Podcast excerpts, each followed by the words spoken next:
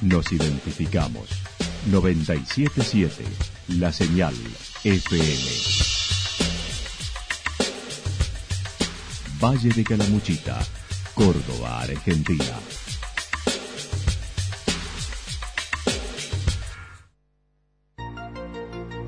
El más completo resumen de las noticias de la región, encontralos todos los días a las 12 y 30, a las 16 y a las 22 horas. Panorama de noticias. Por la 977, la señal FM nos identifica también con las noticias.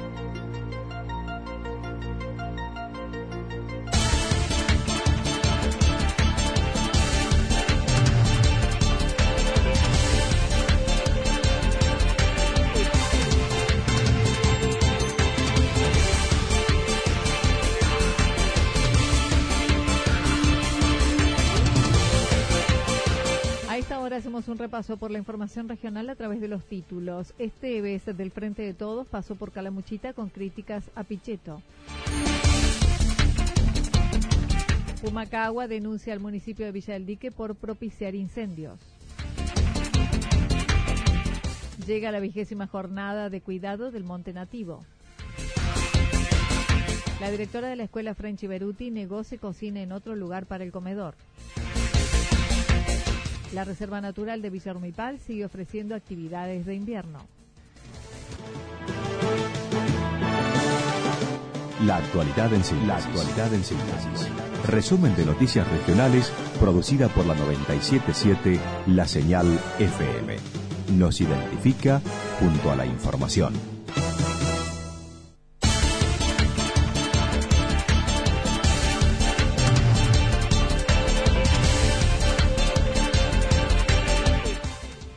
Vez del Frente de Todos pasó por Calamuchita con críticas a Pichetto.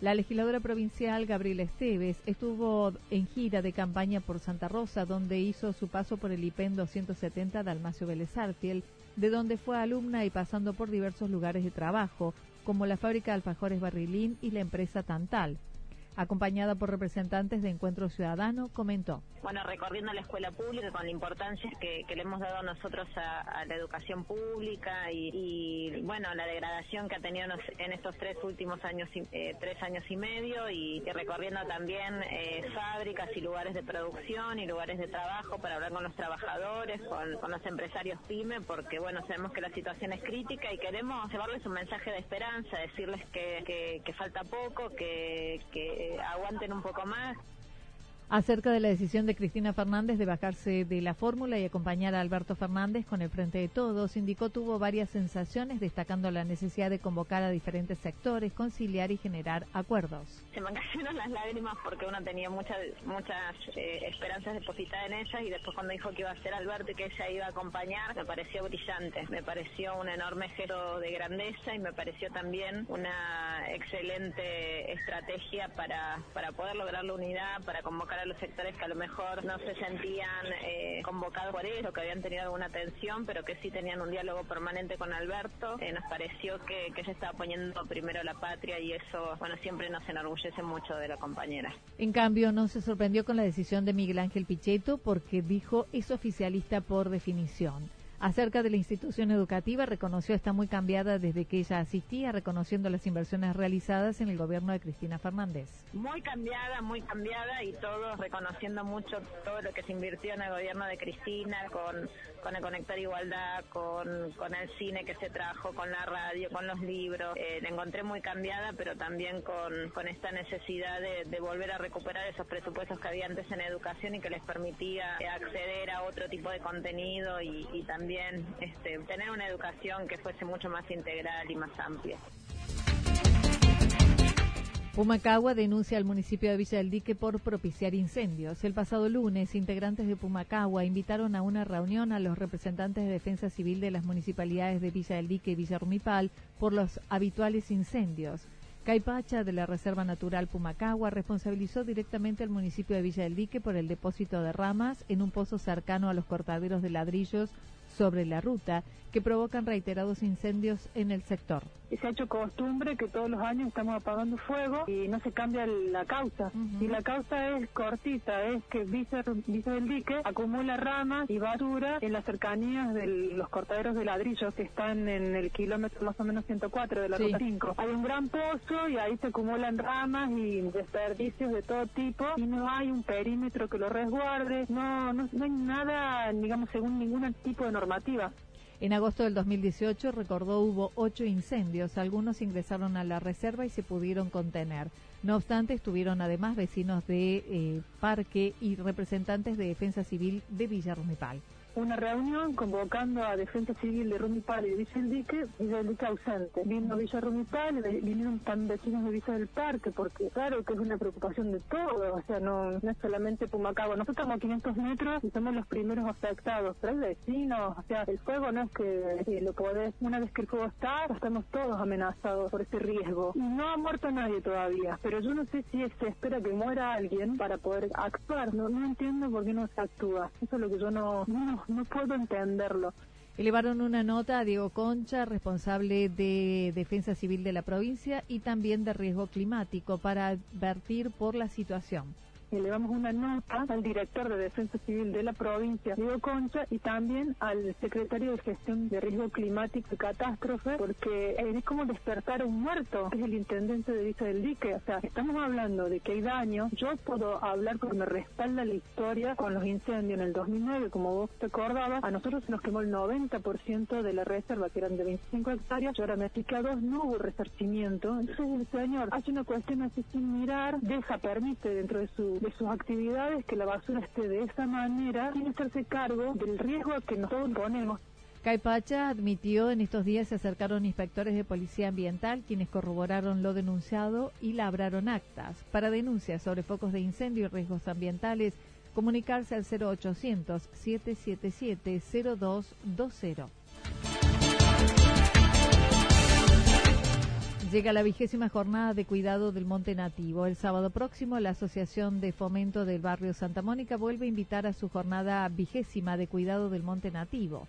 Mariana Enrique es una de las impulsoras de esta actividad. Comentó cada encuentro va sumándose nuevas colaboraciones, como las del mes de junio, en que se acercaron chicos de tercer y cuarto grado del Instituto Parroquial, realizando un recorrido y reconocimiento del lugar en junio, que fue el mes del ambiente, del medio ambiente, además de llevarse a cabo el tercer sábado de la jornada, el 27 de junio, el último, el, la última semana, digamos, se suman los chicos del parroquial de tercer y cuarto grado. Fue muy lindo, o sea, por eso esta vez lo corrimos un fin de semana porque estábamos como un poco apretados. Pero la verdad que fue hermoso porque vinieron los chicos, hicimos una jornada de dibujo, de reconocimiento, de recorrido, ya que tenemos toda la cartelería puesta, no toda, digo, hay varios ejemplares identificados. Fuimos haciendo como estaciones con la colaboración de vecinos que saben mucho y que también son parte de las jornadas. Reconoció esta experiencia y se busca replicar en otros lugares, por ello es más motivador. Desde las 15.30 horas se reunirán en el Parque del Calicanto, en calle José Adam, a 300 metros de la ruta, donde se continúa generando conciencia, limpieza, señalización del lugar, además de promover que se difunda la necesidad de conservar los cercos nativos de los terrenos que no se han construido aún. El punto de encuentro siempre es sobre calle José Adán, a 300 metros de la ruta, siendo como para el norte, para el lado del río, en la esquina de calle Ernesto Sábato. Ahí nos encontramos, hay una placita con un espacio con una salita, y bueno, explicamos un poco lo que venimos haciendo, reconocemos el barrio con un plano, mostramos los espacios que tenemos verdes, entre comillas, y lo que se ve como realmente espacio público declarado, porque bueno, hoy en día uno ve verde por todos lados, verde me refiero a espacios con vegetación, Estiman en la primavera podrán recibir nuevos arbolitos gestionados en el vivero provincial. La directora de la escuela French Beruti negó se cocina en otro lugar para el comedor. La empresa Shell proveía de combustible a las escuelas provinciales como el gas, pero este año rescindió contrato, lo que llevó a poder contar más con este servicio. No obstante, las autoridades de la escuela French Beruti poseen un Zeppelin que vence en agosto, por lo que comenzaron las gestiones de recarga en marzo, siendo los pasos que menciona el protocolo, haciendo el pedido y luego siguieron los reclamos, por lo que recurrieron al FODEMEC para encontrar otras respuestas. La directora en uso de licencia, Mónica Oviedo, comentó. Rescindió el, contrato con el Estado provincial por el cual no, no provee más de gas a las escuelas. Y a eso se le suma que nuestra escuela tiene un Zeppelin que se vence ahora en el mes de agosto. Este, bueno, ante esta situación nosotros hicimos las actuaciones que corresponden porque hay un protocolo que debemos seguir desde el área del Ministerio de Educación, del área de contrataciones. Y bueno, todo eso lleva, lleva su tiempo Además, a nivel de inspección, se logró la escuela entrar en lista de emergencia, pero junto a otras 250 en las mismas condiciones, por lo que César Ponce, a través de inspección, autorizó se conectaran tubos de 45 kilos para cocina y estufas eléctricas en las aulas. El señor César Ponce nos eh, nos contesta y nos nos dice que bueno lo que se puede hacer como una solución paliativa es que este, se conecten garrafas de 45 kilos para el área de la cocina y utilizar caloventores para el área para las aulas para calefaccionar las aulas en el edificio de la escuela de nivel medio tienen Zeppelin más grande que podría abastecer a los tres niveles, inicial, primario y secundario, lo que aún no fue autorizado. La directora aclaró nunca se dejó de dar el servicio de comedor escolar y se cocinó dentro de la escuela. Aclaró se pidió autorización cambiar el menú de horno por menú de olla. Eh, la escuela nunca dejó de dar el servicio de comedor porque nosotros no podemos suspender porque sí tenemos obligación de brindar el servicio. nunca se suspendió, nunca la escuela estuvo sin comedor escolar y siempre se cocinó en la escuela. Lo que sí se hizo a modo de este, ahorrar el gas para la parte de calefacción porque sabemos que vivimos en zonas donde hacen temperaturas bajo cero, este, priorizando la, la calefacción sí solicitamos autorización de PAICOL para cambiar el menú y hacer menú de olla y no de horno porque se consume mucho más gas. Durante las vacaciones de invierno y previendo los inconvenientes, se llevó a cabo la calefacción eléctrica del edificio y se comprobó su funcionamiento, que es el sistema que están utilizando. Sí, es algo a lo que teníamos y lo planteamos también, eh, por eso este, también en vacaciones se trabajó, eh, se llevaron los caloventores, se probaron este, se llevó un electricista para que se pusieran todas en funcionamiento y ver que no, no hubiese ningún inconveniente. Por lo menos, bueno, insisto, yo no estoy en este momento en la escuela, pero no se me ha informado de que haya habido algún inconveniente.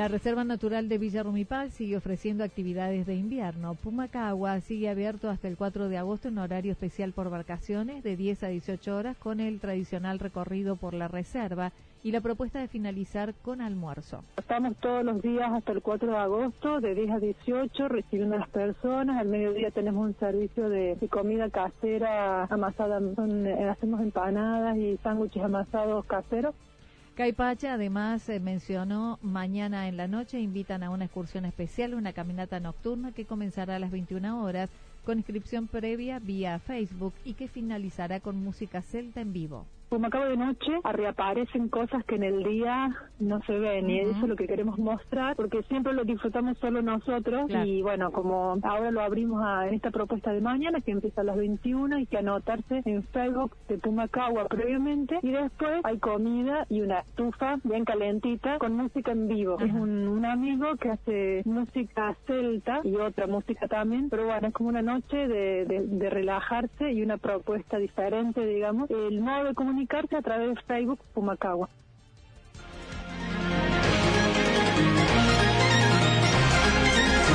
Toda la información regional actualizada día tras día.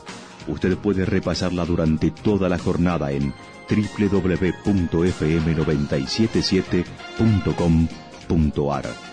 La señal FM nos identifica también en Internet.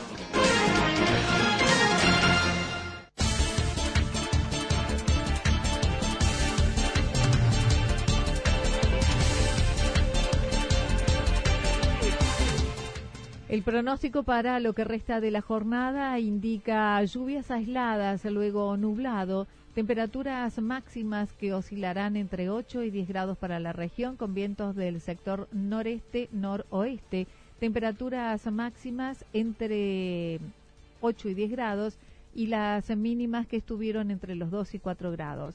Para mañana viernes anticipan cielo despejado, Temperaturas máximas que ascenderán entre 14 y 16 grados, con vientos del sector oeste y este, temperaturas mínimas entre 0 y 2 grados.